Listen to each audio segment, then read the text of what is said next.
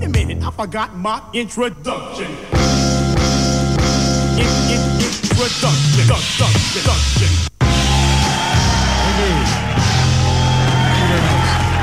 Lo que viene.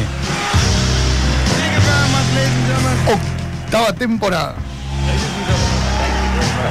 Programa número 2. Por la 107.5 de Rosario. Hoy me acompaña el cerro- señor arroba facu-nuno. Y dirigiendo la nave, como siempre, el señor arroba Agu Correa. En los controles, el gran Leo. Gracias. Ausentes con aviso, Seba Teve, JC Palacio OK. Y. Seguinos Seguinos. en arroba lugares y sabores, arroba mundoliquido.tv y por supuesto arroba lo que viene 107.5. El WhatsApp de la radio te lo dejo a vos. 3415 305 como el Peugeot 1075. No, lo dije mal. Decilo de nuevo. 341 305 1075. Muy bien. ¿Dónde nos pueden escuchar? En lo que viene 1075, lugares y sabores, mundoliquido.tv, en Spotify y en lo que viene.com.ar. As you know, I play records on the air. And about two years ago, a record plugger brought me an album and played it for me. I listened to it and I said, You must be out of your mind. Mind, mind.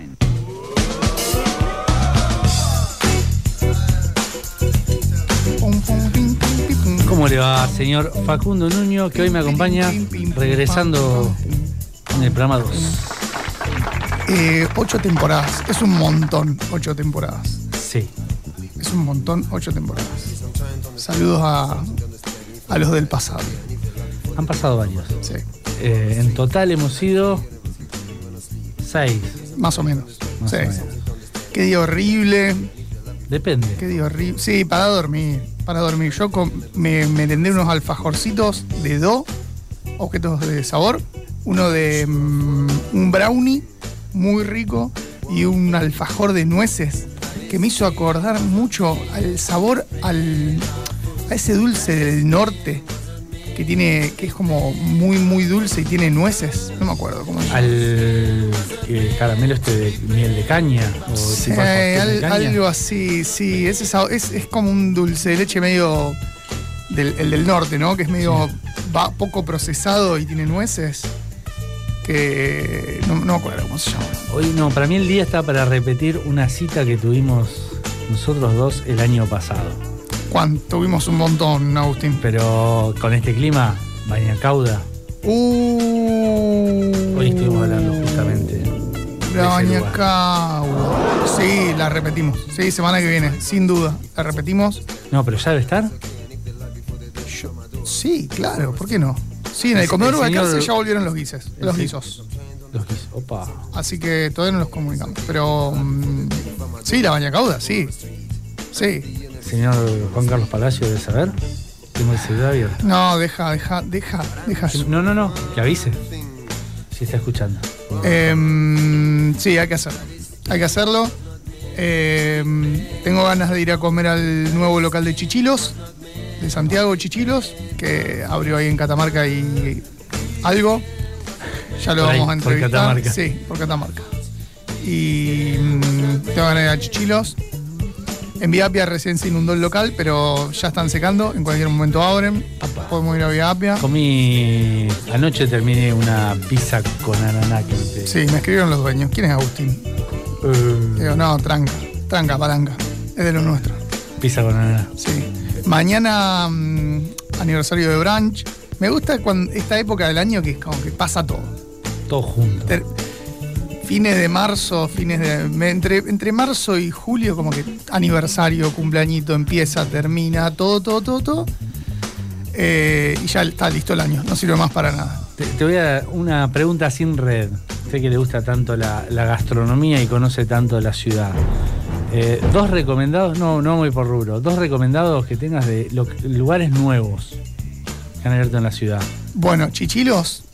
Chichilos acaba de abrir eh, su segundo local. El primer local que está en refinería está Sí. buenísimo. Yo lo que digo es que es como el Belgrano de las pizzas napolitanas. Apa. Tiene. Debe tener 10 entradas y 10 pizzas. Y nada más.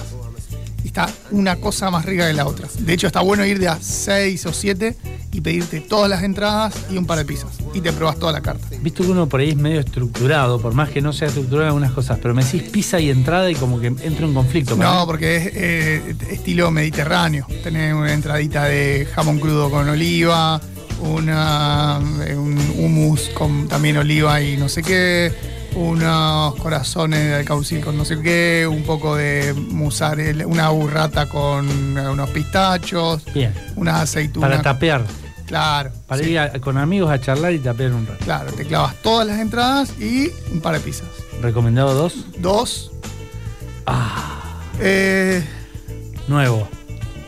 Modelo 2023, fines de 2022 como mucho. Oh, qué difícil. No, pero no quiero clavar un silencio de radio acá tenebroso pensando. No, no me hagas eso. Está rapidísimo, Leo. ¿Eh? Está rapidísimo, Leo, hoy. Sí, sí, sí, sí. Está rapidísimo. Está de buen humor. sí. Está bien, porque él está Me todo el gusta. día encerrado. Me gusta. Entonces le encanta que afuera haya un clima horrible. le encanta que, que la gente no pueda disfrutar el día. Eh, encima es verdad que la mayoría de las radios, Leo, no tienen ventanas. ¿Dónde están ustedes? ¿O sí? Eh, depende. Están medio encerraditos. Depende, depende. Hay pocas que tienen ventanas. Depende. Cuanto más presupuesto hay, más ventanas. Cuanto Pero- menos pero- presupuesto hay, menos ventanas. Pero son buenos sujetos, son sujetos lindos. ¿Por qué tenerlos tan ocultos, pobrecitos? No, son, los operadores somos hermosos. ¿Qué, qué? Simpáticos. no sé. No sé el segundo. No sé el segundo. Bueno, no, pero bueno, Jama y Jarana, pero no cuenta. Ya lo- el- Es un histórico de la sí, ciudad. No, no fui, pero hay varios eh, locales nuevos de comida latinoamericana. Sí. Que creo que de alguna manera están vinculados a Jarana, no sé. Hay uno nuevo por San Lorenzo, que venden comida peruana, San Lorenzo y Mitre. No fui todavía. San Lorenzo y Mitre. Sí, en la otra cuadra de la Vecchia. Entre Mitre y. ¿Cómo se llama? Y. Paso por ahí todos los días. Sí, es nuevo, de la mano derecha. Bien. Que quiero ir. Ah, ya sé. Ya Eh, sé más o menos por dónde. Sí. ¿Cuál puede ser el local? No lo vi. Y en 10 días abre Santa Panceta en Baigorria. ¡Apa! Esa es nueva, ¿eh? ojo. Interesante, Ojo con eh. los chicos de Santa Panceta. Segundo local. Baigorria. en Baigorria. Se van para el norte. Se van para arriba. Se van para arriba, sí. Está bien. Está bien, les va a ir muy bien. Sí, muy buenas hamburguesas. Tuvimos la suerte de, de degustarlas. Che, tenemos que tramitar en serio lo de la baña cauda. Eh, no, ya está, vamos. Hay que ir. Hay que meter, metemos nota de vuelta con esa gente. Fue un programón. Muy buen programa. Y tenemos, eh, hablando de lugares históricos, Bajada España también es, es alguien con el que nos quedó mucho por hablar. Baja de España es un. Sí, con Daniel. Hay que repetir una nota con Daniel.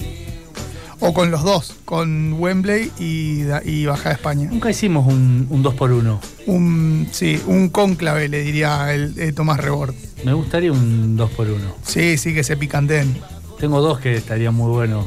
Ahora, ahora vamos a un La- tema tanda y te voy a decir dos. ¿sabes que qué? Yo sé que me vas a decir que no. La mamá Nube, la señora, la señora Huevo Nube y, Matías Dana. Y explota el mundo de gente de cabeza No, dura. Te- tengo, tengo, tengo uno mejor. Eh, A ver, ¿no te animás a decirlo? ¿No te animás? Es muy fuerte.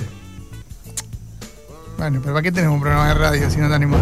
Es muy fuerte hasta para este. No, no estamos en horario de protección al menor todavía. Lo decimos cuando sea horario de protección al menor. Bueno, Lo decimos. Bueno. Si, si me dejas, yo sé que no me vas a dejar. bueno, te lo perdono. Eh, Elegiste tema. ¿Te gusta elegir? Acércate al micrófono. No, es que recién estaba muy cerca. Claro. Eh, elegiste mm, tema, ¿te gusta? Me gusta. ¿Elegiste Sí, tema? salió anoche. El nuevo de Louta. No sé ni cómo se llama. Veneno o algo así. Por necesidad, a uno más enamoras pa' tu colección. Y si no hay conexión, no te preocupas, solo es uno más.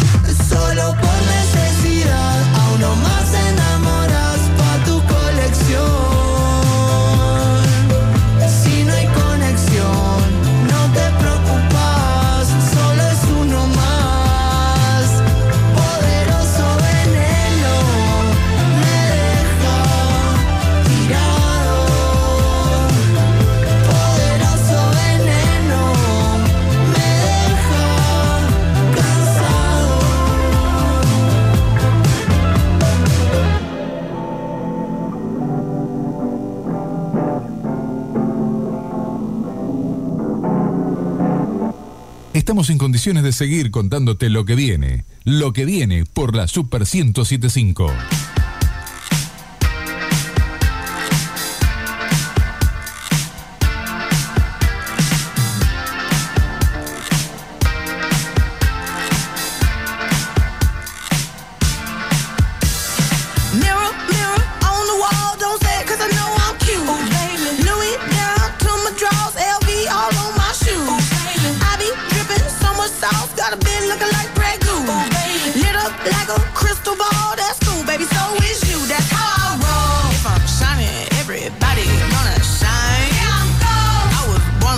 Don't even gotta try. I like shot a nigga better over time. They just say I'm not the baddest bitch you like. it ain't my fault that I'm out here getting loose. Gotta blame it on the goose. Gotta blame it on my juice, baby. It ain't my fault that I'm out here making news. To put it in the proof. Gotta blame it on Y my seguimos en lo que viene. Lo que viene es hablar un poco de coctelería en papel. Eh, aparte, un, un antiguo de un rubro que quedan pocos y que lo más interesante es que se está encargando de crear nuevos discípulos a nivel internacional. Eso está haciendo una escuela internacional de coctelería, se podría decir. Podemos decir que es una profesión de transmisión oral en la que hay muy poco documentación escrita. Conocimiento líquido. Conocimiento, mucho conocimiento oral y poco, poca documentación, poco escrito. Viene medio. Sí, sí, sí, sí, sí, sí, sí, sí. Es una. Es una profesión también antigua. Antigua y bueno, también es muy divertida. Entonces más, es, debe ser más divertido trabajar que aprender. Estamos con el señor eh, Pablo Pastinante, bartender tradicional de la ciudad y bueno, reconocido en el país y también en el mundo y escritor. entero. Escritor, Vamos a autor. hablar de- Autor. Hola, buenas noches. Buenas noches. ¿Qué tal? Buenas Buenas noches. noches. Eh, ¿Cómo es esto de pasar de, de ser un preparador de brebajes a un escritor de brebajes? Em, difícil, difícil, eh, inevitable a mi criterio si, si realmente te, te estás dedicando, porque, qué sé yo, una charla que tenemos mucho con, con bartenders, gente del rubro en general es, ¿y después qué? Eh, en una época fue mucho el tema del embajador de bebidas. O sea, Sí. Bueno, laburé de barman hace 200 años y ¿qué más? Para no morir bartender, ¿viste? Porque yo siempre le digo mucho a mis alumnos, es una profesión que es hermosa porque vas a tener trabajo en cualquier lugar del mundo, eh, pero no te vas a hacer millonario siendo bartender, salvo casos muy específicos. ¿no? Y hay, y hay olas. Hace 10 años hubo una oleada de plata de esta marca eh, y después, bueno, pasó. Ni hablar, Entonces, ni hablar. Se- bueno, la, Hay que reinventarse. la época de la cerveza nos, nos golpeó. Claro. Eh, ahora está cayendo un poco, está volviendo un poco el cóctel, con altibajos por temas económicos, sociales del país, obviamente, pero bueno. eh, el tema del libro surge, como les digo, un poco por curiosidad de uno y, y esta búsqueda siempre de ver qué, qué más se puede hacer, qué más se puede aportar. Ni hablar ego personal totalmente. eh, ah, es algo que, a mí me gusta poder Está bueno tratarme que claro. eh, es un orgullo el laburito. Tengo, tengo varias, varias preguntas. Igual es interesante porque, más allá de que es algo nuevo lo que te mandaste, sos un tipo que capacitó probablemente a la mitad de los bartenders de la ciudad, no sé a nivel país, y además tenés tus galardones. Eh, no, no sé si me animo a decirle a la mitad, pero bastantes. Sí. bartender, por lo menos. Eh, nacional te lo acepto. eh, eh, estuve en bastantes competencias. Internacional, bueno, eh, diga, medio generoso, pero eh, digamos que sí. Y ahora, papel, ¿cómo es? Explaye la pregunta. ¿Cómo es esto de, de ir, a- de ir de la barra al papel? ¿Cómo? El, el empezar, el Claro. enfrentar la Eh, en blanco. Eh, yo, mira, voy a citar a un amigo que se llama Lisandro Bregant, que es un genio para mí. eh, porque me acuerdo hace 10 años aproximadamente una charla que nos dio en un bar sobre creatividad, donde nos dijo, bueno, vos tenés el ojo en blanco y vos vomitá. Eh, vos escribí y después lo acomodás. Y realmente eso fue una, enseñanza súper simple que me quedó y la utilizo hoy en día mucho, por ahí no tanto en libro quizás, pero sí más en temas de speech para competencias, eh, torneos en general, que realmente decir, bueno, vos empezás a escribir de lo que querés y ahí vas a empezar a encontrar un montón de ideas y lo vas a ir plasmando y después ordenalas y, y presentalas. Y esto fue un poco de eso. En esto de, de escribir lo, lo que querés, de buscarle la vuelta y, y buscar esa, esa vuelquita, vueltita de rosca de, de lo que querés escribir, surge esto que es un manual de ingredientes de barra y no es un recetario de cócteles. Exactamente. ¿Cómo, ¿Cómo fue ese hallazgo y ese camino que elegiste? Mira, con, con respecto al título, que de hecho lo, estaba pensando estos días, eh, que estoy bastante conforme con el título porque realmente es, es una denotación textual de lo que quise hacer. ¿Por qué? Craft bartender es una palabra, a mi gusto, muy ostentosa, perdón, pero bueno, que significa el barman que se prepara sus cosas. Hay un montón de términos, mixólogo, bartender, barwoman, barman, no sé qué.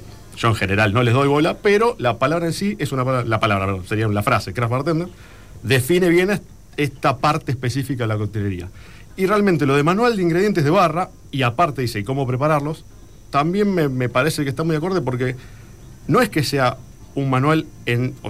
A ver, no es un libro de tragos, tiene muchos tragos porque están a modo de ejemplo, pero no es un libro de tragos. Es un manual de ingredientes porque te va a explicar los ingredientes. Ni siquiera es un, me atrevería a decir que es un manual de recetas de ingredientes. La, la temática del libro es presentar la mayor cantidad de, de productos posibles, que son, yo los llamo ingredientes de barra, a, falta de un término mejor. Son todas las preparaciones que usamos para hacer tragos. Y justamente lo que hace es explicarte cada uno de esos ingredientes y a modo de ejemplo te va a dar una receta de esos ingredientes, a veces incluso simple, con una receta de un trago para ejemplificarlo, también am- en, en general simple. Pero bueno, la idea no fue hacer un recetario, sino un manual donde vas a tener bastante texto explicativo con ejemplos para esos ingredientes y esos tragos.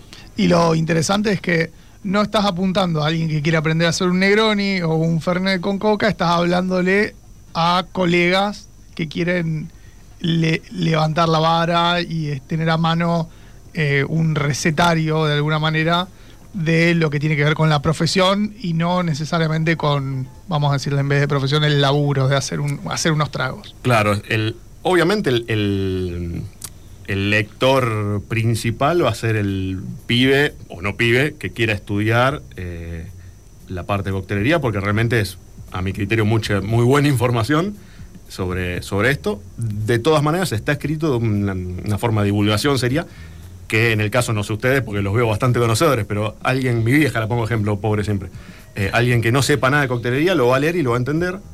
Así que, qué sé yo, lo que se está poniendo un poco de moda también, la persona que tiene una barrita en su casa o le gusta hacer tragos para, para él, para agasajar a alguien, con esto va a aprender a hacer un montón de cosas que son parte de esos tragos que capaz que probó en algún bar y, no sabe hacer, desde un almíbar que es algo súper simple, a cordiales, wraps, clarificaciones, cosas más raras. Claro, o sea que es, está bueno porque no, no necesariamente es para colegas, también es para el, el- el coctelero, el bartender hogareño que quiere levantar la vara en su casa a la hora de recibir gente. Está, abierto, está escrito para cualquiera. Obviamente, yo no, no soy tonto. eh, el, el primer objetivo, el primer comprador va a ser sin duda el que esté estudiando para, para trabajar de esto, para aprender en general.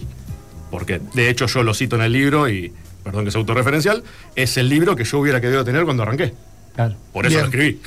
Bien. Eh, Ahí, ahí va justamente mi pregunta, es un libro más pensado para un inicio o una carrera de bartender que puede tenerlo alguien, un aficionado en la casa, más que un libro para aficionado directamente. Es un libro que, que va un poco más allá de la afición y va un- a cuestiones más técnicas Claro. Y a cuestión más de manual de Sí, sí, no, no te va a enseñar a hacer un Negroni, No, no, como decíamos antes. Va, va a Eh, cuestiones más básicas y esenciales que son los ingredientes y todo lo que necesitas para sentarte después a preparar tragos. Claro. Eh, porque, a ver, para dar ejemplos un poco más puntuales, qué sé yo, yo te, te cito, usemos el Negroni, que es un trago que está buenísimo, muy conocido y, y simple de preparar, y usemos un Gimlet, no sé si lo conocen, es un trago que es una base de gin con un producto que se llama Cordial de Lima. Los dos son tragos súper simples, el Negroni son tres bebidas alcohólicas que las compras en un supermercado, en una vinoteca, donde sea, y este otro trago se llama Gimlet, que es un gin que vas a conseguir el que más te guste, y vas a usar, y vas a usar este cordial de lima. ¿Qué pasa? La- a pesar de ser un producto simple, el cordial de lima, que para decirlo muy fácil ahora es cocinar jugo de lima con azúcar, Ajá.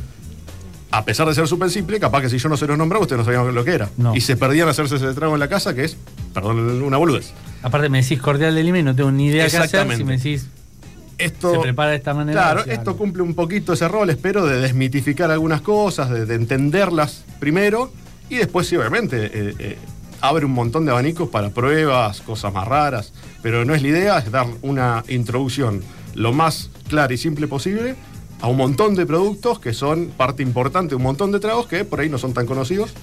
eh, o que no se entendieron. A ver, yo insisto, perdón que me siga autorreferenciando, pero ¿Por qué yo escribo en este libro eh, explicando por qué lo hago? Que hay mucha información, está toda separada, a veces contradictoria, y la mayoría en inglés.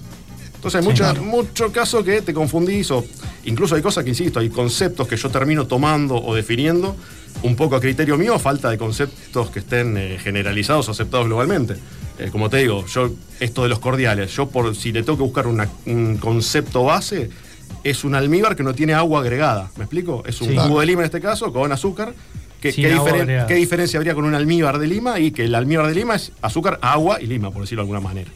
No- Eh, eso no está escrito si no lo ves al ver toda, toda la Claro, y eso, como, como te digo, va a haber bartenders que no son ni mejores ni peores, que te van a decir, mira, para mí un cordero es otra cosa, van a tener sus fundamentos y probablemente estén correctos. Yo simplemente lo que hice fue condensar un poco la información, dejarla súper clara y, y- y buscar estos conceptos para bajarlo un poco de línea.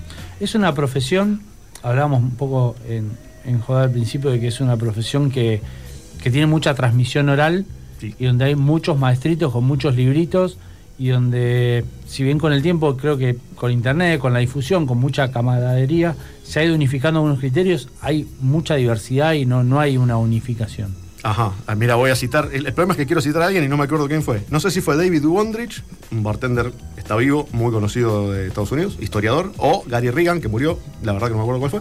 Hay una frase que es muy conocida que es: La historia de la coctelería es muy difícil de contar porque estaban todos borrachos. Eh, entonces, y es una realidad. Eh, la historia de la coctelería pasa siempre entre bares, eh, entre copas. eh, no hay tanto registro escrito. eh, así que bueno, intentamos aportar un poquito a nuestro lado definiendo algunas cositas. Eh, ¿Cómo fue ese proceso de decir, eh, em- quiero escribir un libro, a empezar a escribir el libro, a empezar a escribir este libro? Porque imagino que antes de llegar a este libro hubo varios intentos de, de Claro. caminos que no. Eh, fue así, esto yo le hago la joda, no sé cómo están con la palabra, pero bueno, yo le digo que es un bebé COVID. Sí. Eh, Pensé que ya habíamos superado esa etapa. El año pasado charlamos, todas las entrevistas fue, ¿y la pandemia? Claro, volvimos. ¿El Claro, pasado bueno. o el anterior? Ya no sé. no sé si se puede decir COVID, viste, en internet te Sí. censura, qué sé yo. Bueno, en fin, después ¿Sí? de, la, de la pandemia, sí, sí, no, se, no se podía decir COVID, no, no importa. No entremos en ese tema porque me pongo bardero.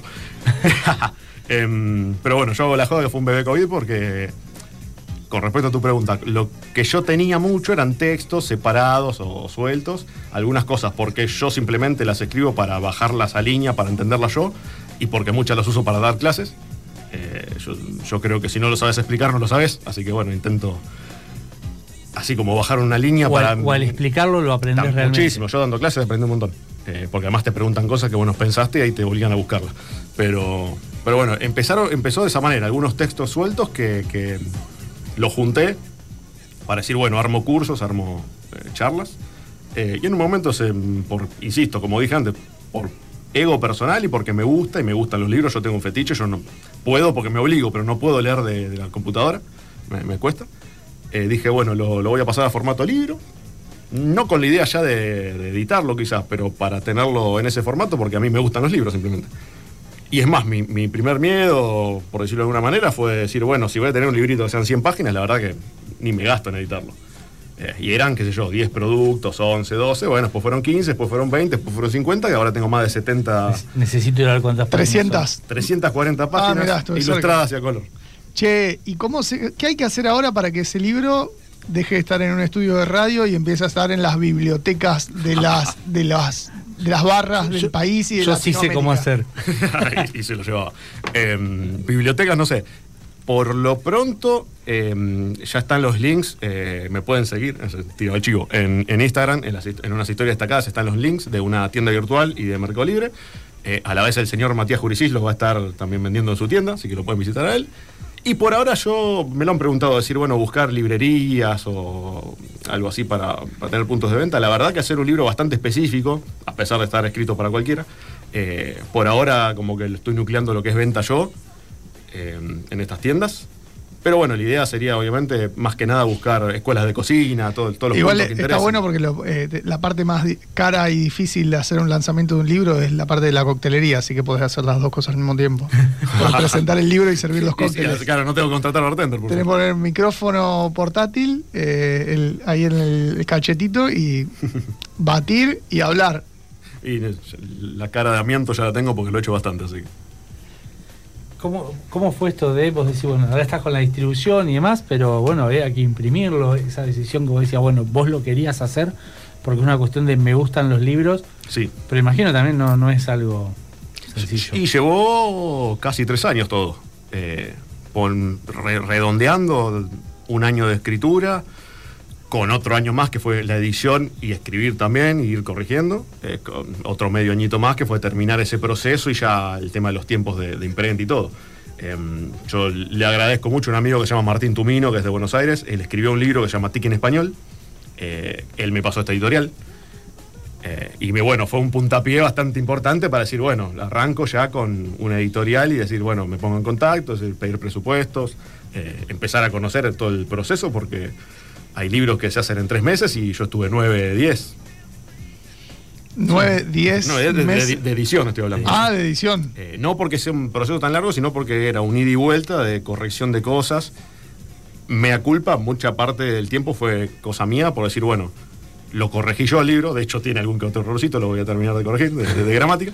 Siempre Eh, tiene ese problema que lo- una no- vez que no esté tuve- impreso, no- lo abrís así. Siempre, y sí, uy, la, la- el al ojo crítico de uno, si yo lo abro Y, y eh, ya le empiezo a buscar errores. O sea que está totalmente autoeditado, ¿no? ¿Tenés una editorial? Tengo una editorial, Bien. somos autores de Argentina. eh, Autores de Argentina. Pero ¿qué pasa? Todo el, el- todo el tema, el diseño de la tapa y las ilu- ilustraciones la hice con un muchacho que se llama Jerónimo Rodríguez de acá Rosario. Muy contento con el laburo que hizo. Yo lo paso eso de la editorial, paso todas las ilustraciones, ya le había pasado el texto, las ilustraciones se las mandé después, entonces tuvieron que acomodar el texto de las ilustraciones. Y yo iba corrigiendo este texto desde cosas gramaticales, como te digo, al imagínate que al escribir 350 páginas se te pasa un acento, un punto, un espacio, un- una comilla mal puesta desde corregir cosas como esa, corregir eh, cuestiones técnicas que por ahí te confundís, le- te equivocaste una cantidad de una receta o lo que sea, eh, a cuestiones estéticas, un montón de, de puntos que uno, al no haberlo hecho nunca, yo en mi caso soy primerizo, em, no los tenés en cuenta, no los ves, o, o es más, yo hoy en día... Oh, soy- acá encontré un error. Mirá, líquida no tiene tilde. Ve, ve, no lo hagas. No vamos a decir dónde está ese error. no importa. Búsquelo, Em, compre. ¿Quiere compre, saber dónde está el error? encuentre el error. Compre el libro y encuentre el error. Eh, no sé qué iba a decir. Eh, Uh, te maté. te maté. Nos vamos, nos vamos a una tanda cortita y la seguimos.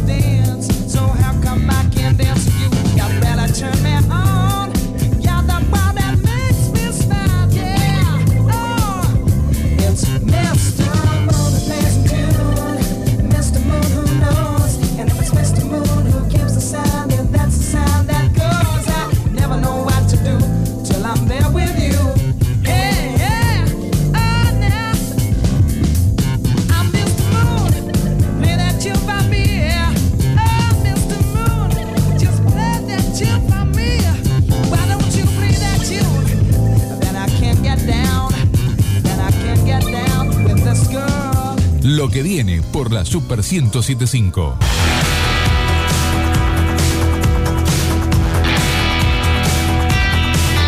Voy a ver si hay algo nuevo que buscar en tus ojos. Si hay algo viejo que me saque el enojo. O si insisto con la misma manera. Búsqueda inútil de atrapar los fugaz. Voy a cambiar los pies de este lugar. Casi me convencen de que importa. Y se viene la gran presentación gran de un libro que recién lo estábamos hojeando, es muy interesante. Eh, está bueno porque no, es un libro divertido, así, juntate en tu casa, ¿qué, cuántas botellas tenés que tener para recibir a tus amigos. Es un libro hardcore sobre eh, recetas, secretos. Y era verdad que para cada ingrediente, para cada aprendizaje, tenés la parte práctica de tener un cóctel ahí para practicarlo. ¿Es un libro más para la barra o para la cocina? ¿Es más para cocinar o para estar preparando? Eh, buena pregunta, es un poco de las dos. 50-50. Eh, sí, de hecho, Una onza y una onza. claro, la idea del libro, hay, hay un tema también. Eh, la idea del libro está hecha para que vos puedas aplicar lo que se explica acá en una barra normal, una cocina, un café. ¿Me explico? No tenés productos. Por ejemplo, no te, no te explico cómo hacer un gin. Porque yo asumo que en general, salvo casos muy específicos, no vas a tener un destilador en una barra o en tu cocina. ¿Me explico? O, qué sé yo, un deshidratador industrial. Pero tienen más recetas de cosas que tengo que ir a, a una cocina o preparar más que Hay bastante recetas sí. de cosas para Y es que por cada, por cada ingrediente Tenés que eh, tenés después una, un cóctel para la barra. Claro. No, es que hay mucha cosa que es cocinada, justamente, hay, hay mucha cosa que es macerada, hay mucha cosa que es filtrada. Eh, dependiendo cada producto, tiene su técnica, mucha, hay mucha olla, en ese sentido. Y la presentación de que se va a ser en Olivia, en Pellegrini y Roca, y parece va a ser un descontrol. Pero no sabemos. estoy- ¿Cuándo es? La presentación, la presentación es este domingo, Sí. 7 del 5, ¿A qué hora? eh, a las 20 horas, sí. en Olivia Bistró, que es Pellegrini 1635, exactamente. Y es una presentación abierta. Obviamente las invitaciones fueron para gente del rubro en general. Se va a poder comprar el libro. Se va a poder comprar el libro ahí. Va ¿Valor haber- del libro? En, en mano va a ser 7500. Bien. Muy buen precio. Ahí en el, ahí, ahí en, el- la, en la presentación, en las, en las redes, en la en online, digamos, está 8500, que me pareció un precio que no es ni un, ni un desfasaje ni regalado, porque qué sé yo, entre un envío y todo te va a quedar casi 10 mil pesos. Aparte, no es un libro, es una enciclopedia. ¿Le podemos decir enciclopedia? Es un manual. Un manual. manual. El capelú del escabio. Si te gusta la coctelería, lo tenés que tener en tu biblioteca, sí o sí. Está bueno. Sí, al lado del de Pipi. Lo que sí había acá en la mesa había un libro y había varias botellas. Sí. No sé qué pasó. Porque hay botellas. Había. Gente que te acompaña. Desaparecieron. No, eh, hay muchas marcas que, que apoyaron el proyecto, yo siempre la- la- las intento mostrar, las voy llevando.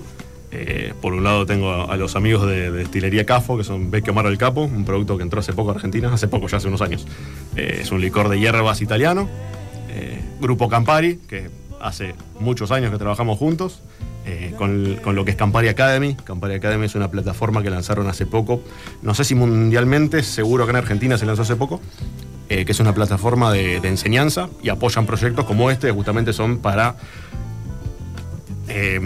no me sale la palabra, como para levantar un poco lo que es el conocimiento y el expertise de- de- del Sí, rubro en general. profesionalizar la, Claro. la profesión. Y por otro lado, bueno, la gente de tienda Budis, que en el evento van a estar presentes con el Gin Puerto de Indias y la gaseosa British, que son un, gin de Sevilla, muy lindo, y eh, una gaseosa que es específica para coctelería. Y también de tienda Budis, que ahí tenés en la mano, eh, un producto que lo está representando también un amigo de, Buenos Aires, se llama Tonga Bartender, eh, también de tienda Budis, que es el Pisco Viñas de Oro.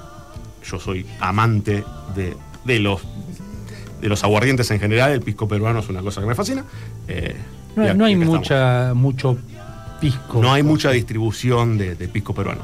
Y de hecho, de con tampoco. pisco acá en Argentina también. En Argentina, al no tener eh, eh, distribución oficial, o sea, vos en general piscos chilenos, peruanos, vas a encontrar porque compraste en algún lado, porque te interesa, o alguna botellita muy específica. Eh, este es un producto que está buenísimo y que ya tiene distribución a nivel nacional. eh, y son productos que capaz que no están tan desarrollados acá, pero que para coctelería son increíbles. Volviendo al tema libro, ¿cuál es la receta más compleja que vamos a encontrar?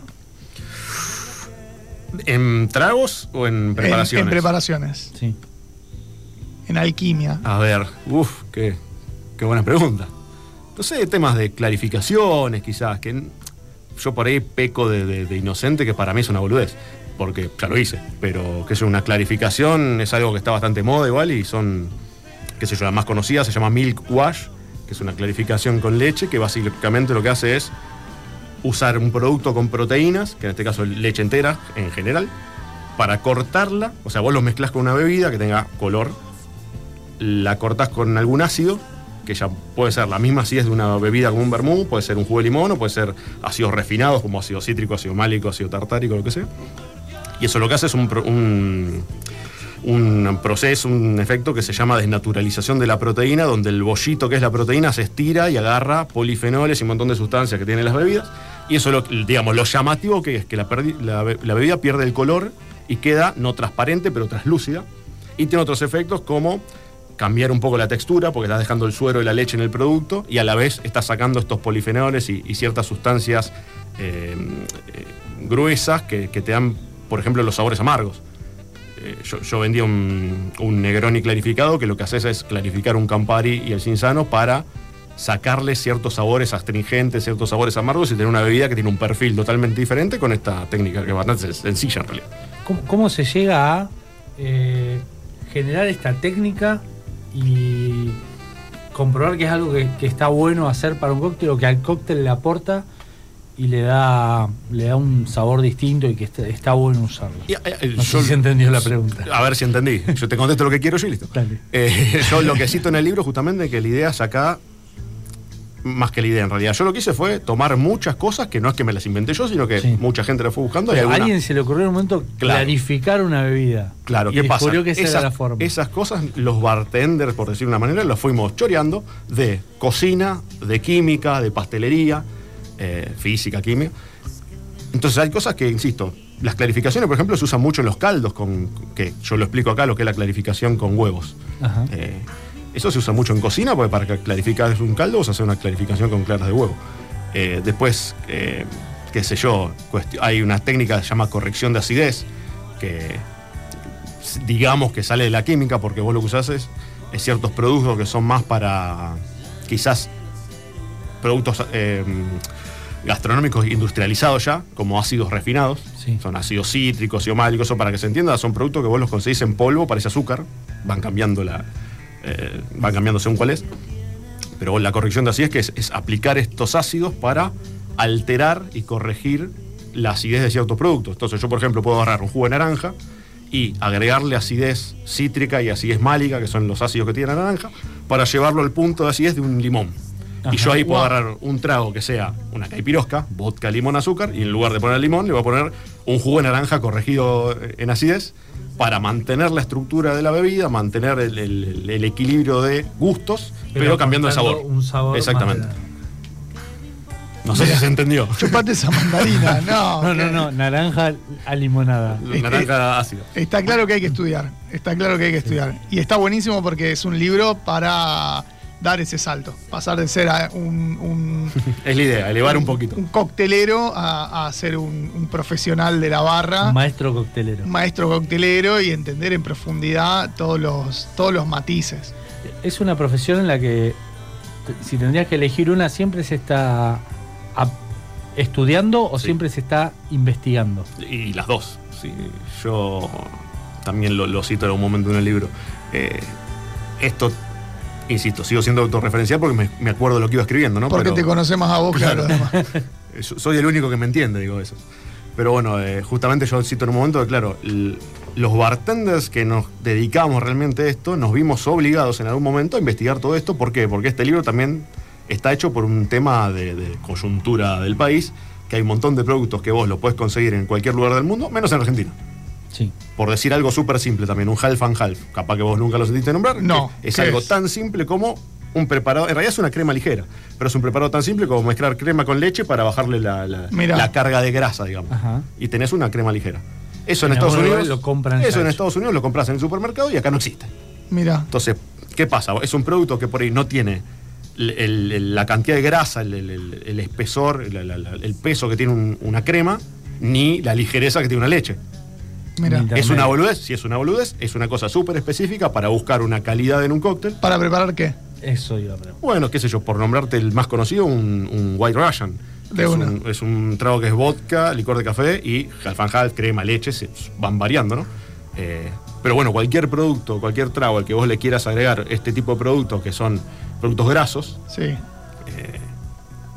en otro lugar lo compras en el supermercado y acá, bueno, te ves obligado a prepararlo. Uy, se me fue el nombre de la peli, ¿cómo es? Em, de Big Lebowski. De Big Lebowski. Esa misma. Me sabía de, de Big Wachowski, que son los directores, los directores de Matrix. No, de Big Lebowski. Él toma el White Russian. Claro, él tomaba White Russian. No recuerdo si en la película le ponía leche, calculo que sí, porque era un quemado. Sí, hielo, leche y licor de café. Sí, De exactamente. una. Sé tanto que tuve que dejar todo junto.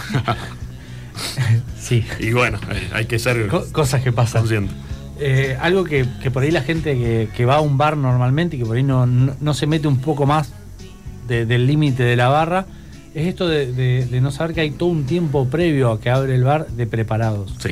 Eh, este libro está bien centrado en ese momento. En ese momento Todos pensamos que el barman preparar. llega como un rockstar, se Ajá, saca la campera, dice, a ver, carga, está cargado la bacha con hielo y arranca. Agarra No, la bolsita de hielo, la pone adentro. No, arranca a la mañana. para nada, y sí.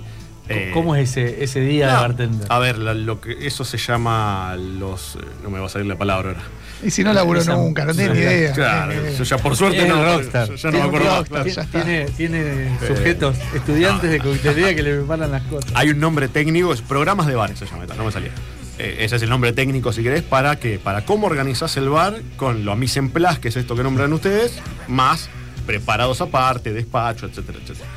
En lo más básico que es, vos caes dos horas antes al bar, o lo que sea necesario, te haces lo que se llama mise en place, que va desde cortar frutas a limpiar la barra, a hacer preparaciones que son previas, premixes, para hacer otros tragos o ingredientes justamente. Almíbar es el más básico porque la gente no lo sabe, pero la coctelería no lleva azúcar porque no se disuelve. Lleva agua con azúcar. Ojalá que sea así. Yo soy de los fundamentalistas del almíbar. Yo el, el azúcar no me gusta porque justamente es más difícil disolverlo, se solidifica, te corta la mano cuando le vas a una coctelera, un montón de cosas. Eh, pero ah, sí. esa no la Ah, tenía. mira. ¿Cómo es eso? Ah, ese, bueno, claro, eso no. Para que vean que laburaba yo en algún momento. Si vos agarras, haces un trago con azúcar Sí. y no lavaste la coctelera en ese momento y se te secó el azúcar, cuando le pasas un trapito dentro Ah, te sí. cortaste toda la mano. Los cristales de azúcar Claro, cortan mano. te raspan la mano. Mira. Ah, mira. ¿Te raspan o te cortan? Las dos, porque ¿qué pasa? No sé- Ah. No, sé, si vieron alguna vez esos cócteles que tampoco me gustan, que tienen lo que se llama un- una, una El- crusta. el- el- el adito de pega- azúcar en los exactamente. Eso que Sí. El azúcar que hace cuando vos la, la humedeces y la dejas secar de nuevo, se te pega Claro, Sí, y queda agarrada. mucho. Entonces en la coctelera pasaba lo mismo. claro. Qué rica la caipirinha. Bueno, Pero si, si sí, no lavas la coctelera, te puedes cortar. La- hay que lavar rápido. El bartender lava mucho. Uf, lava mucho y saca mucha basura. Que es la parte que no. Claro, todo la El. Aparte, hay que, hay que explicarle a la gente. Adentro del vaso, si no quedó nada, no quedó nada. Queda el hielo, no van las servilletas, los puchos, Los puros. Ni los, hablar. los No. chicles. ¿Qué más encontramos dentro de un vaso después de un Fue, fue un- fue un gran avance el no fumar adentro de los bares, ¿no? Sí. Para la limpieza. Sí, para Claro, la vos, limpieza sí. vos, vos viviste la etapa que se podía fumar dentro de los bares. Sí, no me acuerdo qué año fue. Yo arranqué, para hacer una idea, 2010, ponele. No, a veces antes. Lo que pasa es que me parece que ya tiene casi 20 años la ordenanza Sí, esa. estábamos todavía estudiando. Sí, sí, sí, sí. sí no creo decir que- qué año, pero fue antes de 2010. Sí, 2000. 2001. 2007, todavía 8 se me parece. podía. 2008 Di- me digamos que hasta que se terminó de implementar completamente, sí lo ¿Qué vivimos. encontramos entonces dentro de un vaso? Servilletas, chicles, puchos. Eh, Te- tenemos el próximo libro. nada, sí, más que nada, comida. Las comida. cosas que hace el bartender y no te contaron porque son un garrón. Uf. Cómo sacar la basura y limpiar El bar, no, había, un, había algún canal de YouTube, TikTok, lo que sea, que el, el bartender te odia. Ah, Y todo, bueno. todo lo que te hace enojar al barman, así, maestro. muy Es bueno. bueno. Es bueno. Es bueno. Se me. eh, vino el vaso pinchado. Wow, uh, te- tengo, El tengo. chiste de vino el vaso pinchado, por sí, favor, sí. no lo hagas más. Yo sé que para el, bar- el bartender que, que conozco, que me tengo confianza, soy muy molesto porque soy el que te dice preparame lo que quieras. No, Haceme pero, algo. No, pero eso. no- eh, creo que. A ver, insisto, hablo eh, desde mi perspectiva, ¿no? Pero yo prefiero al- al- a la persona de confianza que me conoce, que me dice haceme lo que quieras porque sabe que, que- que tengo algún criterio o que ya le conozco el gusto, al que te quiere enseñar cómo hacer los tragos. Claro. Ah, bueno, sí, sí, sí. ni Porque hablar. Hay cosas, por ejemplo, a ver, algo que te enoja para volver al tema. Una cosa es que me digas, mira, a mí me gusta así, y otra cosa es que me digas, me lo hiciste mal. Claro. Uh. Son dos, son dos una diferencia sutil, vale. pero Tengo un amigo pero cuando le dicen, acá te equivocaste. Claro. No me equivoqué, a vos te gusta Hulk, diferente. el claro. increíble Hulk Claro. y empieza a mostrar por qué no se equivocó. Claro. O sea, además, insisto, yo voy a, primero que yo voy a tener bastante más fundamentos porque es un tema el tema, como hablamos antes, de rastrear cada cosa. Eh, entonces la discusión te la voy a ganar por un lado. Pero por otro lado, hay, no, hay, no hay nada súper claro en coctelería, salvo cosas específicas. Entonces Aparte, podés el- agarrarte lo que quieras. El próximo cóctel puede salir feo. Ese sí va a salir. Hablar. Cóctel favorito para tomar, cóctel favorito para hacer. Bueno, acá voy a- tengo que admitir que yo, por ejemplo, no soy gran tomador. Eh, le pasa como al kiosquero, pensar que yo ya me probé todo. Eh, entonces no, no, no soy tanto de tomar. Eh, por ejemplo, para darte una respuesta, yo hace poco tuve mi, mi epifanía que para el que sea bartender capaz que lo conoces un montón, pero para mí fue un descubrimiento que, que- que no encontraba la palabra, que hay una, una categoría de trago que llaman escafas, que básicamente son la mezcla de una bebida alcohólica con algún tipo de licor. Eh, conocidos son el Black Russian, de lo que hablamos antes, que sería la versión sin crema, Sí. vodka con café. El, el Rusty Nail, que es un whisky escocés, si no me equivoco, con un licor llamado Drambuie. ¿Cómo Son se llama clásicos. eso? Esca- escafas. Escafas. El más clásico, eh, del que sale este nombre, es el Brandy Escafa, que es una mezcla de brandy con licor de marrasquino. Para, para llevarlo a algo más conocido, se han tomado un Old Fashion. Sí. Claro. Es un ese estilo, pero en lugar de tener azúcar, bitter y, y- Más simple. y, y otra y, y la base alcohólica, lo resume en la base alcohólica con este licor que te agrega el sabor y el dulce. Sidra y casis podría ser. Que es como un trago bien de lo- viejo. Eh, lo estás modificando, estás cambiando un destilado por un fermentado. Sí. La Claro. sidra es bastante más suave que un whisky, por Claro, ejemplo. claro. Pero sí, está siguiendo esa estructura, por ejemplo. Claro, es, es, es coctelería muy vieja escuela. Es, qué sé yo. Sí, es adaptar las estructuras, eh, o a mí me gusta mucho en realidad como definir las estructuras para después saber qué rol tiene cada ingrediente y ir cambiando y jugando con eso. ¿Y el que preferís hacer? Y los old fashion me gusta. Además, yo soy, como le dije, fundamentalista del almíbar y, Y del bitter. y del Sos bitter, conocido. No, ni he hablado del bitter. Eh, pero bueno, nos, nos hemos peleado mucho con la gente que le pone azúcar y le pinta el vaso. Claro. Claro, yo soy claro. fundamentalista del old fashion con almíbar. Eh, no, Uh. por supuesto lo que es aperitivos, amargos, me encanta. Y todo lo que son. Claro, pero nunca vi a alguien haciéndolo con almíbar. ¿Cómo que no? No Apa, sé. ¿A dónde tenemos que ir? En, en, en, en- En cualquier lugar del mundo. Él, él ve y yo lo pruebo. Claro. en cualquier novela, en cualquier eh, serie, en cualquier. eh, eh, Que, mira, bueno, si quieres nos metemos ahí. Básicamente, el- yo tengo una teoría que acá sí me van a tirar por todos lados, que es que la coctelería argentina es coctelería americana o europea, que la leyeron mal porque no sabían inglés, hicieron lo que quisieron. Entonces, Me encanta esa ¿Qué, teoría. qué pasa? La- el old fashion te pide un cubo de azúcar, que era lo que había en ese momento, con Sí. soda. ¿Por qué? Porque vos le echabas la soda al cubito de azúcar, lo revolvías para hacer un almíbar en el vaso, y ahí le agregabas el rato Ah. Entonces, ¿para qué vas a hacer ese chiquero si tenemos almíbar hoy en día? Se Ah. integra mejor, tenés un mismo sabor cuando arranca el trago que cuando lo terminás. Claro. Claro, porque el azúcar al no disolverse se, está- se concentra cada vez peor. Claro, vas a tener whisky solo primero, lo vas a ir tomando y vas a estar masticando azúcar con bitter. Claro. A mi criterio eso está mal. Hay gente que le gusta así, está perfecto, que lo tomen como quieran. Y Yo me como el azúcar al final. Claro, es que- Pero Claro, que en, realidad sería, me- mejor al revés. Empezar saboreando algo dulce y terminar acostumbrado eso con el whisky hay, puro. gente, hay gente que te dice, bueno, hay tragos que evolucionan con el tiempo. A mi criterio, si el trago evoluciona por- con el tiempo, porque no lo terminaste de hacer. Entonces, Claro. mi Ah. idea es que vos lo que Como el Negroni. El Negroni claro, es siempre el mismo. claro, ¿qué te puede pasar? Que se te diluya un poco más por el hielo. Claro. Pero el sabor tiene que ser el mismo cuando arrancaste cuando terminaste. A mi criterio, insisto, son cosas bastante específicas que cada uno tiene su visión. Hablando un poco de, de- de coctelería y diferentes bebidas, me, me intriga esto. El Vecchio Amaro. Hermoso. ¿Qué, qué, qué es? Porque cada vez está, al menos yo lo estoy escuchando cada vez más, Qué bueno. está cada vez más dando vuelta. Es por el vínculo con, la coctelería, pero es algo que la gente ya puede empezar a tomar. Uf. ¿Qué es? Vecchio Amaro del Capo es un licor de hierbas italiano de la zona de Calabria.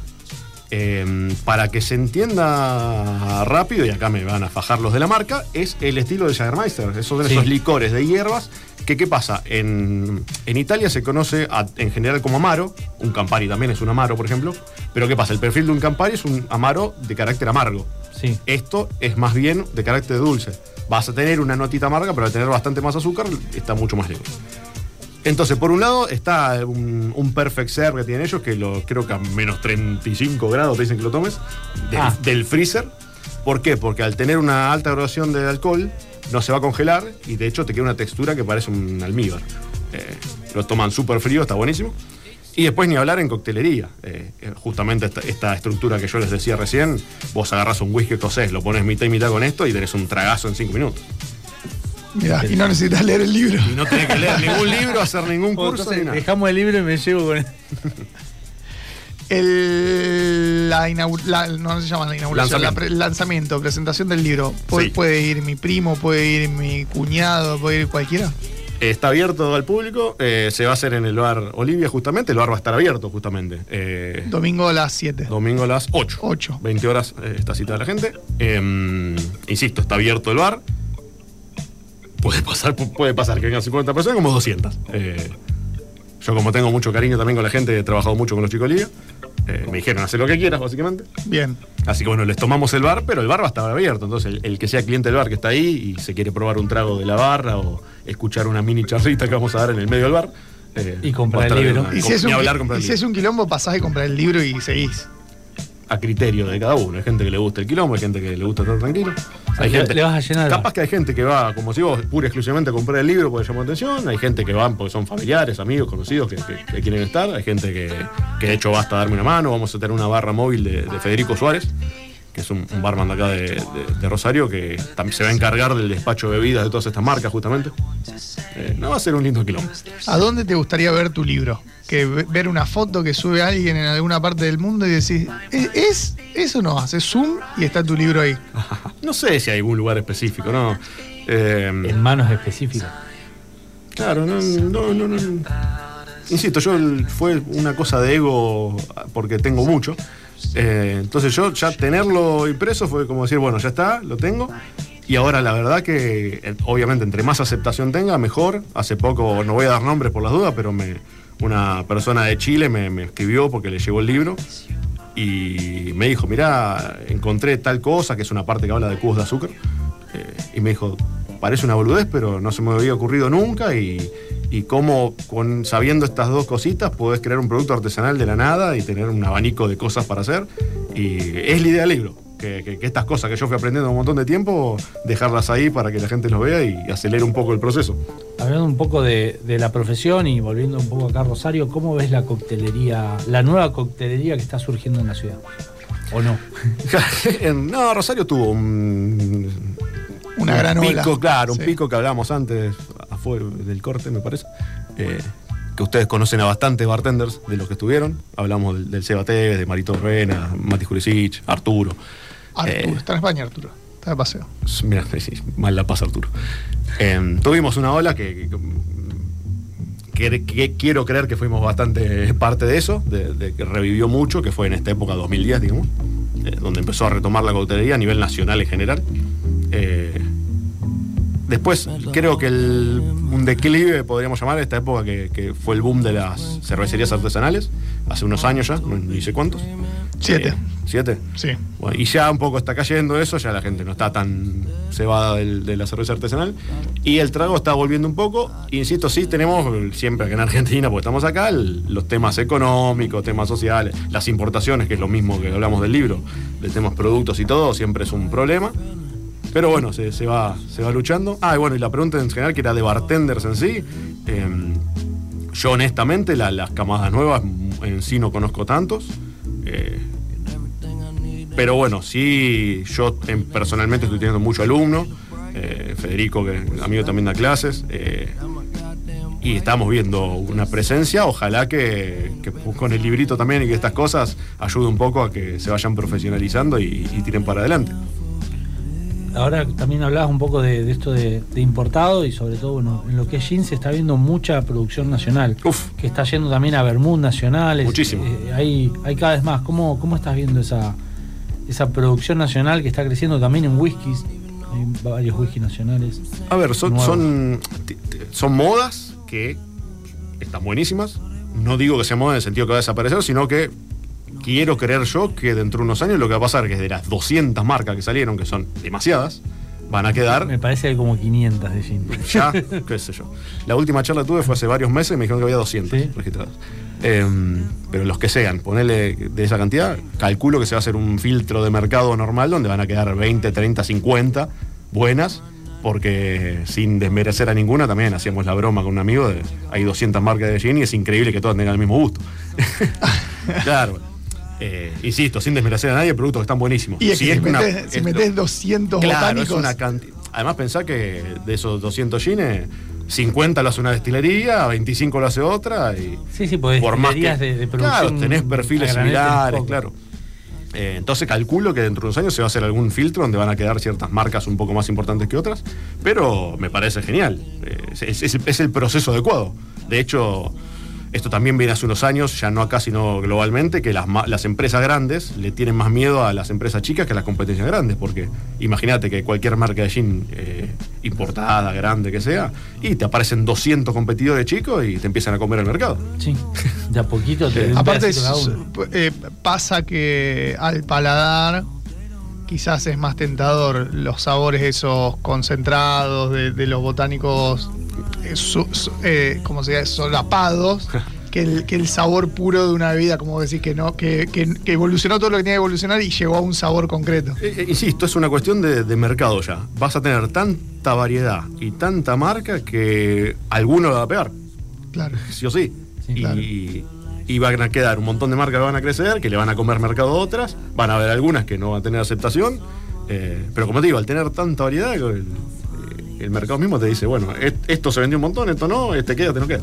El, el paladar eh, del cliente rosarino, ¿cómo lo ves? ¿Está exigente? ¿No está exigente? ¿Te dice cómo hacer no, el trago? a ver, tenemos de todo. El, el rosarino siempre fue, viste, el, el quiero lo mejor y quiero pagar lo menos posible, en general. Pero, no, depende mucho de los lugares. Por ejemplo, a ver, Olivia, que, que- que yo trabajé ahí, de hecho, asesoré bastante las barras. Eh, ¿Qué pasa? Es un bar que está en Pellegrini, muy tirando el estilo cervecería, donde se agregó una carta de coctelería que está buena. Eh, y obviamente tenés un perfil más, menos conocedor y más, bueno, tomo algo más dulce, tomo algo más suave, lo que sea. Eh, ¿Cuál, es, cuál es el cóctel más dulce que hay dando vuelta? No, de- y depende. Eso. Yo, Tal no- cual la caipiriña, casi, ¿no? Mm, No, No, eso, hay no, porque eso, es lo, eso es lo que se llama un sour, que técnicamente estás equilibrando lo dulce con lo, con lo ácido. Eh, por darte un ejemplo ahí del mismo Olivia, un, que yo, un trago de los que son más salidores, es- son tragos que son de ese estilo de sour, con algún vodka de frutos rojos, de ese estilo. La Claro. gente va mucho a eso, mucho al maracuyá, mucho al fruto rojo. Con Baileys tenés unos tragos. Bueno, ahí yo no pongo esos tragos porque no me gustan. Pero hay bares que sí, que tienen mucho trago, que es con helado, con pido. Oh, Bueno. Agustín se pasó unos papelones. Parece, Ah, parece bueno. que se pidió un cuarto de helado. Si te, no, si te gusta está perfecto. Yo insisto, yo lo que planteo mucho en tema de asesoramiento de bares, auditorías, esas cosas, es qué perfil querés darle vos, porque no Claro. podés conformar a todo el mundo. Y eso Claro. me ha pasado en bares que quieren tener todo y no apuntás a nadie. Qué sé yo, Olivia justamente no tiene trago postre, sí tiene algún trago cremoso con café, esto que hablábamos antes, tiene mucho trago así que fruto rojo, maracuyá, más tirando lo que son frescos. Trago postre. Sí, Y, claro, Es, es el segundo que me lo dice. sí, vos te tomaste uno de Oreo una vez. Qué vergüenza. está perfecto. ¿Quieres un postrecito? Pero bueno, yo lo considero más un postre que un trago, un postre borracho. Sí. Eh, pero bueno, como insisto, hay, hay lugares que son así. Yo en, en Negre, que, que venía trabajando y ahora estará por abrir de nuevo, eh, el perfil era mucho más tirando lo que es clásico moderno. Esto que hablábamos antes, tragos que quizás son, son estructuras viejas que las adaptás un poco al paladar nuevo, pero sin ir a licuadora, helado, Oreo, como hablamos recién. Y no voy a nombrar otros bares porque en realidad no, no fui, pero conozco otros casos roseños que te sirven un- tragos con helado, con fruta, con un cacho de sandía arriba, una ananá, lo que sea. Eh, El peor enemigo de la barra es la licuadora, ¿no?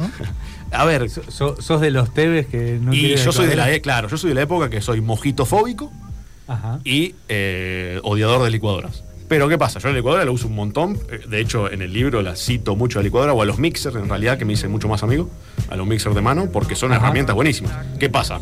Yo la, la uso para hacer preparaciones, no para hacer Sí, no para hacer- Claro. Pero esto es un tema de que se bastardió, como te digo, por esto que hablamos, de una época que la coctelería estaba baja, donde era mucho daiquiri de colores, sin limón, todo dulce. eh, Hielo. Claro, el, el típico daiquiri frozen, claro, de, de, ese, sáqueme eso. Eh, el típico daiquiri frozen súper dulce que, que, que, a ver, a lo, a lo que voy. Vos con una licuadora puedes hacer tragos buenísimos. Pero buenísimos. Porque ¿qué es la licuadora? Es un batidor eléctrico. Se te está ahorrando laburo, que es el que estás vos batiendo con la coctelera, te lo va a hacer una licuadora más rápido. Pero le tenés que dar a los clientes auriculares para que lo escuchen. Bueno, claro, tiene esas cosas. Yo en muchos bares que eran de, de restobares, en realidad, que, Sí. que de alta coctelería o que son para cenar, le decía, mira, vos vas a poner una licuadora acá, va a estar una señora cenando en el acá, va a empezar a hacer un quilombo en el medio del salón. Ahí está, ahí lo tenés. Que tenés que caer o a invertir en licuadoras tipo las que tenían en algunas heladerías, que me acuerdo venían con Claro. una mampara Sí, arriba, qué sé yo Sí, sí, sí, que es como El emparchar el problema o decir, mira, vos puedes hacer algo que están buenísimo, mejores que lo que haces con la licuadora, a- a- usando ciertas técnicas, adaptando ciertas cosas, usando ciertos ingredientes. Que ahí donde decís, bueno, con el conocimiento puedes hacer cosas mejores, más ricas y que ahorrándote ruidos, inversión, eh, disgustos de bartender que no quieren usar licuadora. Eh, pero en fin, no, no es que la licuadora esté mal en sí, sí soy de la época que la odiábamos. Bueno, hablabas recién de- del mojito. ¿Ese es el peor trago que te pueden pedir o cuál es el No, peor? para nada. Yo, ¿Cuál es el peor? yo me, me decía mojito fóbico porque yo soy de la época que, que nació el mojito con el ron más feo que encuentres, Minerva, azúcar y menta. New, New Style. Uf. No, ¿Cuál, es, Em, cuál es el peor cóctel? El, el no me lo pidas nunca. no, no, no sé si hay alguno. A ver. Bueno, la- las caipiroscas de colores también, yo soy medio de la misma época también. Caipirosca fruto rojo de maracuyá de cositos son me- medio ariscos. No porque sea difícil, no porque sea molesto, simplemente por estas cuestiones de, de- de edad y de épocas, que era lo que te reventaba en la cabeza en esa época, ¿no? Piel de iguana. Pero- no, eso no, por iguana, no existe más. Piel de iguana, tiene que volver la piel de iguana. No, Spray, regimiento. licor No, de no. menta, Claro, eh, no, licor de cosas. melón y limón. Sí. Por, ¿no? suerte, por suerte no lo sé. Yo soy de la época que ya se iba perdiendo un poco eso. Quedaba más en boliches y esas cosas, Sí. ¿no? Eh, no tanto en bares, restaurantes. Eh, pero claro, eh, estamos hablando de una época complicada. Y Digamos que principios de los súper 2000, dulces. principios de Sí. los 2000, finales de los 90. Esos tragos, ¿cuál es el problema de ese tipo de coctelería? El Que- hígado. Está más allá de. Más allá la, de la, dia- la diabetes. Más, claro, por ese lado. yo. Más allá, una cosa es la calidad del alcohol, realmente, lo decimos que, que, que fue mejorando con el tiempo. Y otra cosa también es este equilibrio que hablo yo, que es lo que se busca en general en la coctelería, que sí, bueno, podés hacer un trago dulce, lo que haces vos es agregar acidez en general para que no sea empalagoso. O sea, el chiste es que si te tomas un trago que está dulce y está rico, te puedas tomar tres. No que te tomes uno y que no puedas tomar más nada porque te pega un pico de diabetes. como. Eran cócteles de boliche donde lo dulce estaba para tapar Y dudosas El- calidades el- de alcohol. el generalmente. palo que venía Uf. atrás. Sí, sí, sí. Satanás caliente, habré tomado. Oh, ese, ese es tu amigo TV. ¿Tenés experiencia Bariloche, jarra loca o no? No pasaste por eso. Hay algunos videos dando vuelta, pero nadie va a saber quién los tiene y nunca voy a ¿Qué nombrar. tiene, qué tiene la, nunca pregunté esto, ¿qué tiene la jarra, la jarra de Todo. Bariloche? No fui a Bariloche. eh, no quiero saber qué tiene la jarra de Bariloche, pero probablemente lo que sobra de todas las botellas que estaban dando vuelta. Todo tenía. Qué miedo. La jarra loca tenía todo. Ah, vos sos patagónico, ¿sabés? ¿sabés? Y yo tomaba allá séptimo regimiento, Satanás caliente, Satanás, Satanás frío. caliente. Ah, está ¿Qué es entrenado. Satanás caliente? ¿Eh? ¿Qué es Satanás, Satanás caliente? Satanás es el gato de la, de la bruja del Satanás 71. caliente eran siete bebidas Ah, era que no me las acuerdo, pero yo, vodka, vodka, gin, ron. Eso es un séptimo regimiento. Bueno, tenía más o menos Esa- así. por lo menos- que lo prendían fuego y te lo daban. El- lo apagabas y te lo bueno, daban. el que hacía nuestro colega, Antes de la llamarada Mau. El que hacía nuestro colega en un bar de acá de Rosario, eh, creo que era vodka, al- algún licor tipo cuan- eh, no cuantro, tipo triple sec y, y café, algo así. Y te lo prendían fuego. Y, ¿Qué pasa? Eso- esos tragos de- se llaman pus café. Se llama la estructura. Lo que usan son las densidades de los líquidos para hacer la típica banderita en el shot. Sí. Bueno, ¿qué pasa? con- ¿Cuál es el problema de eso? Que al- Sex on the beach. ¿Qué pasa con eso? Al- al- al objetivo ser la estética, se olvidan la parte un poquito más importante, que es el gusto, el sabor y el equilibrio. Entonces te ponen tres cosas dulces con un licor. Son tres momentos horribles, la parte de arriba, la parte del medio y la parte de abajo. Tenés capaz que un licor recontra dulce con otro licor un poco menos dulce que entonces Y- queda arriba y con una vodka, bebida- sí. Claro, porque, a ver, se lo explico súper fácil. A más alcohol tenga la bebida y menos azúcar, más ligera. Menos denso. Exactamente, entonces, entre más dulce y menos alcohol queda más abajo, entre más alcohol y más seco. Entonces te ponen almíbar de granada, granadina, Claro. con licor de chocolate en el medio y arriba vodka. Hermoso. Y te pegas un shot hermoso. Y te- Tequila- ah, bueno, tequila y te lo prenden fuego por la duda, para que te pegue más. ¿Tequila Sunrise es tequila con naranja o tenía algo más? Tequila Sunrise era tequila, granadina Sí, y jugo de naranja, jugo si no de me naranja. equivoco. Que bueno, ahí lo que pasa es que tenés una parte dulce que es la granina, con mucho jugo de naranja, que tenés una acidez. Así entonces, es. Y es más estás- barato. Claro, no, No, estás el, equilibrando. el problema de, de ese tra- de ese trago era cuando. era la calidad, del- claro, no la estructura, claro. Si vos lo preparás con buena bebida, está bueno. En la, en la UAT, ahí en, en Buenos Aires, deben estar todos estos tragos, ¿no? Mira, no, yo lo conozco a los dueños, eh, fuimos hace poco con Campari justamente a la UAT, eh, lindo fiestón. No, no, la verdad que los chicos son súper profesionales, eh, los dueños, y, y todo lo que es coctelería ahí, si bien la hacen populachera, por decir una manera, Sí. es de- de- se llama de, volumen, se hace Sí. mucho trago, sí cuidan mucho el producto, entonces vas, qué sé yo, yo tomé varios tragos y lo que tenía es eso, era un perfil más bien ácido que dulce. Claro. Eh, Entonces, ¿qué te permite eso? Tomar varios eh, y no empalagarte y seguir tomando tranquilo. Bueno. Entonces, en ese sentido, está, está buenísimo. Ese caso de la UAT que me lo nombrás y yo lo sé. Si quieren aprender cómo hacer esos cócteles, está acá. Van, no esos cócteles, sino cómo hacer Ah. buenos cócteles ricos. Y buenos ingredientes. Jugando. Claro, vas a aprender a- cuáles son los ingredientes, cómo hacerlos y vas a tener a modo de ejemplo bastantes recetas para aplicar esas técnicas y esos ingredientes que después está en cada uno ya empezar a jugar y buscar más sabores, ¿no? ¿Dónde lo compro?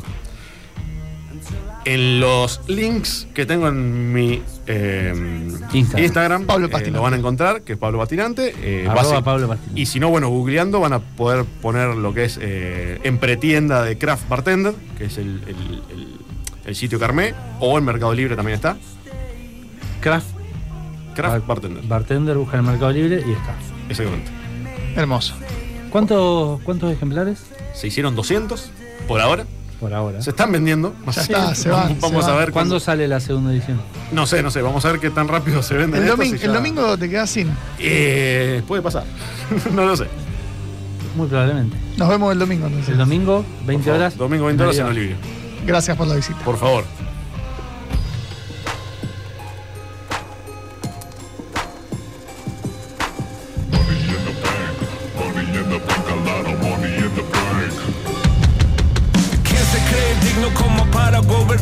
Gobernarme? Su puesto de gobierno, por supuesto, para robarme. Ratero con fuero clavando uñas de a madre.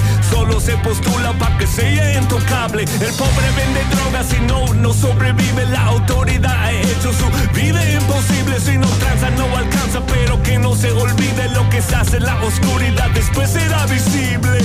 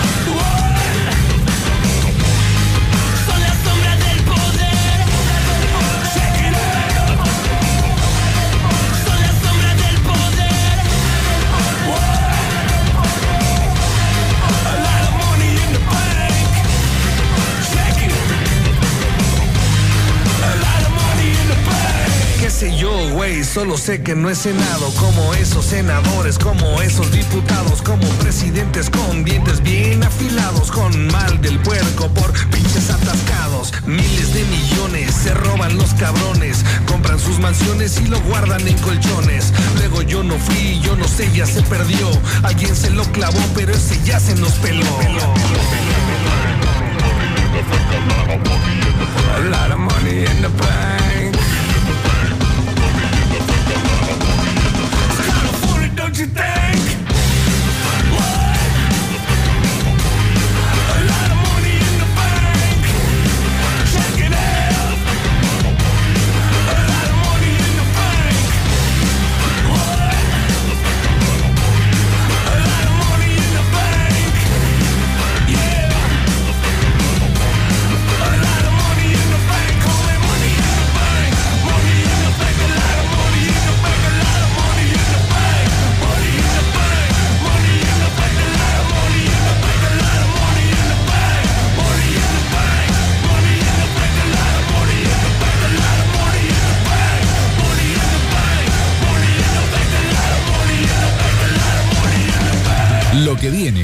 Super 1075. Toda la selva bajo nuestro umbral. Ya no quiero más gritar.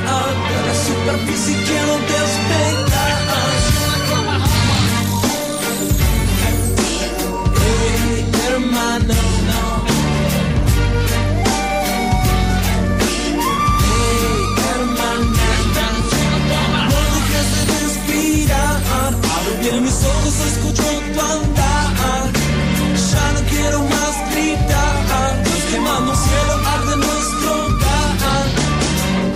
Destilando una nueva era, afilando la espada certera, como la ira del dragón sobre estas Seguimos en lo que viene, lo que viene, seguir hablando de coctelería. Eh, y tenemos que empezar a hablar en algún momento de coctelería sin alcohol, por lo que hablábamos recién. Mocktails. que se van a venir, pero bueno, ahora vamos a hablar un poco más de, de- de coctelería y seguir aprendi- aprendiendo de coctelería, porque lo tenemos a, al señor Juan Pizaconi, ya un amigo de la casa de cantineros que viene con curso bajo el brazo. Juanpi, ¿cómo estás? Agustín y Facundo te saludan. ¿Cómo anda la banda? ¿Todo bien? Buen viernes. Gracias, acá estamos vo- volviendo y ahora en formato viernes. Está espectacular, está espectacular. ¿Cómo es esto de- del curso que se viene, de esto de seguir educando cantineros? Arrancamos ahora, bueno, ya dentro de poquito, eh, en una semana, los días martes y jueves, tenemos dos horarios. Eh, arrancamos con un curso de coctelería inicial, que son, si bien es un curso de formación profesional, pero tiene como particularidad que es eh, una muy buena base para iniciarse en el mundo de la coctelería. Todos los chicos y personas que quieren enfocarse para viajar, que es lo que apuntamos, eh, lo están utilizando muchísimo. Está, está pensado para gente... Viajeros. Viajeros, o sea, gente que se quiera afuera y quiera empezar a, a laburar allá, o cómo, cómo, ¿a qué te referís con esto de viajar? Eh, exactamente, exactamente. Gente que se, que se va a trabajar afuera, es más, el 90% del curso que, que dictamos, eh, el 90% de los chicos que viene viaja al exterior. Se, se está yendo a vivir afuera o a pasar una experiencia, así que está muy recomendable. Te vas con, con el certificadito bajo el brazo eh, para empezar a golpear la puerta de bares en el exterior y empezar a, a trabajar. Sí, por supuesto. ¿Qué, ¿Qué conocimientos, qué es más o menos, en resumen, qué es lo que van a aprender quien vaya al curso? Le damos los cimientos para que pueda afrontar cualquier barra de cualquier país del mundo. Eh, tenemos de la primera clase de herramientas, eh, obviamente que todo lo que es pur test, eh, todo lo que es medidas para aprender. La segunda clase es cata sensorial, que esa seguramente a usted le va a gustar, que es probar todo tipo de destilados, aperitivos, licores y entender de qué se trata cada, cada producto y cada insumo de lo que usamos. ¿Puedo La ir solo a esa? clase, ¿Puedo ir solo a la esa, esa están invitados. Bárbaro. Esa están invitados. Me parece bien. Eh, la, la tercera clase es todo lo que es mise y el armado de, de una barra, bien, distintos tipos de barras, y empezamos a hacer métodos de elaboración, métodos directos y métodos batidos, donde ya empiezan a trabajar y a elaborar. Y en la cuarta clase hacen todo lo que es rentabilidad de la barra, que eso es fundamental no solamente acá, en cualquier parte del mundo, bien, para que el bar funcione y deje lo más importante, lo que busca todo dueño, que deje rentabilidad, bien, utilizando el máximo de los recursos. Y hacen ya coctelería, la parte de métodos refrescados y licuados y todo lo que es frozen. Y la quinta clase rinden con un cóctel clásico, bien, si bien hablamos todo lo que es los cócteles clásicos de la IVA, los 77 cócteles clásicos y un cóctel de autor que se van a poner a trabajar y le abrimos la cabeza para que puedan eh, elaborar y crear algo propio. Está mucho más enfocado, hablabas de- del tema del viajero, pero gente que quiera trabajar en la barra no es, no es tanto para lo que es el, el bartender amateur, el que quiere tener conocimiento para preparar en su casa. Exacto, sí, sí, está muy... A, a ver, hay chicos que vienen que dicen, no, yo lo quiero usar solamente para mi casa, para recepcionar a mi familia, amigos, conocidos, y le digo, está bárbaro, te va a súper servir, es más, vas a ser un super bartender de casa. Te, te sobra. Es como, te sobra, estás re avanzado. Digo, pero está perfecto. Sí tenemos a futuro, para ya para el mes que viene, eh, algunos cursos que son de una, en realidad son masterclass, bien, de coctelería hogareña, que ahí sí está más enfocado a toda la parte de coctelería del hogar, de recepción, de, la- de poder elaborar algún cóctel de bienvenida. Esa es, es la idea. Pero este suma muchísimo si lo querés hacer para tu casa, para, para ser practicante, como le decimos. No, pero está, está bueno esto que decías, si te estás por ir al exterior, si estás por viajar, es un lindo, un lindo recurso que te llevas bajo el brazo. Sí, sí, obviamente. Hoy estamos trabajando muchísimo con, con ese curso, bien, aparte del de barista, que es toda la parte de, cafetería, que son los dos que más se está pidiendo a nivel mundial, eh, desde España, Italia, bueno, Estados Unidos y donde busques. Eh, los chicos que se fueron esta semana se iban a México, algunos a Brasil, eh, Australia, eh, y son cupos que lo tenés súper rápido a la hora de llegar al país y querer empezar a buscar trabajo, es lo que más está funcionando. Está bueno, muy, muy interesante. Quien quiera conocer de, de estos cursos o los que se vienen, eh, ¿dónde, ¿dónde encuentra la información? La tenemos en nuestro Instagram, que es eh, arroba cantiné.ros, como si fuera cantineros y el punto en el ros, o Academia de Cantineros en nuestro Facebook. Bien, ahí encuentran toda la información, pueden consultar y, y- e inscribirse al- a los cursos. Sí, son cupos limitados, siempre recordamos lo mismo, que tenemos un cupo máximo de 10 alumnos, porque tratamos de que la formación sea lo más profesional posible, entonces hasta 10 cupos abrimos inscripción. Perfecto, entonces quien esté interesado, no lo dude, vaya ya a cantiné.ros y inscríbase. Sí, obviamente. Muchísimas gracias por, por la info y por comentarnos un poco esto que, que es muy interesante para, para quien esté por viajar. Muchísimas gracias a ustedes, chicos. Y a ver cuándo cuándo te vemos acá por, por el piso. Ya uh, en estos viernes voy a caer seguro porque hay novedades para junio, así que eh, vamos a estar ahí publicitando los eventos que se vienen a, a poquito tiempo. Sí, ya el mes que viene, el mes que viene con, con novedades y con eventos nuevos, así que a prepararse. Exactamente, exactamente. me dijeron que, que las segundas versiones son mejores. Siempre, siempre. Me parece muy, muy bien. Bueno, eh, abrazo Juanpi, un gusto hablar con vos y bueno, ya nos estamos viendo en, en cualquier viernes. Muchísimas gracias por llamar y como siempre, muchísimas gracias a, a todo el equipo. Que pasen un buen fin de semana Gracias igualmente. y, y muchos brindis. Por supuesto, vamos a, vamos a brindar. Eh, pasó por los micrófonos de lo que viene Juan Pizaconi de Cantín. Y pasó un nuevo programa, el segundo programa de la octava temporada. Tremendo programa. Vertiginoso. Aprendimos muchísimo. Uf, Y nos quedamos con libro, cóctel y clases. Sí, me, me escondí una botella acá. No se dio cuenta y me escondí una botella. Está muy bien, está muy bien, está muy bien. Me gusta esto de los viernes. Aparte es la previa, la previa a la noche y nosotros hablamos de comida, hablamos de bebidas, hablamos de pasarla bien. Así que es un buen momento para, para prepararse. Y lo más importante que tienen los viernes, a diferencia del martes, es a dónde, a dónde vamos para, para dónde vamos Ah, ahora. porque los martes no lo hacíamos, claro. pero mucho estaba cerrado. Y no, nunca nos detuvo, nunca nos detuvo. Era más limitada la, la oferta, aunque la aprovechábamos igual. Pero bueno, vamos, vamos para, ¿para dónde vamos? No sé, pia, pia, no sé, vemos. Vemos, vemos a dónde vamos. ¿A dónde vamos, Leo? ¿Vamos para algún lado? Por- Ah, eh, Leo tiene una banda, va a tocar en vivo en el programa, Leo. ¿En serio? Sí, sí, sí. Ya, ya está comprometido. No, no está de acuerdo. No está convencido. No está convencido, pero está comprometido. Cuando Leo diga Falta. estoy listo, toca en vivo en lo que viene. Espectacular. Hasta el viernes que viene. Hasta el viernes que viene.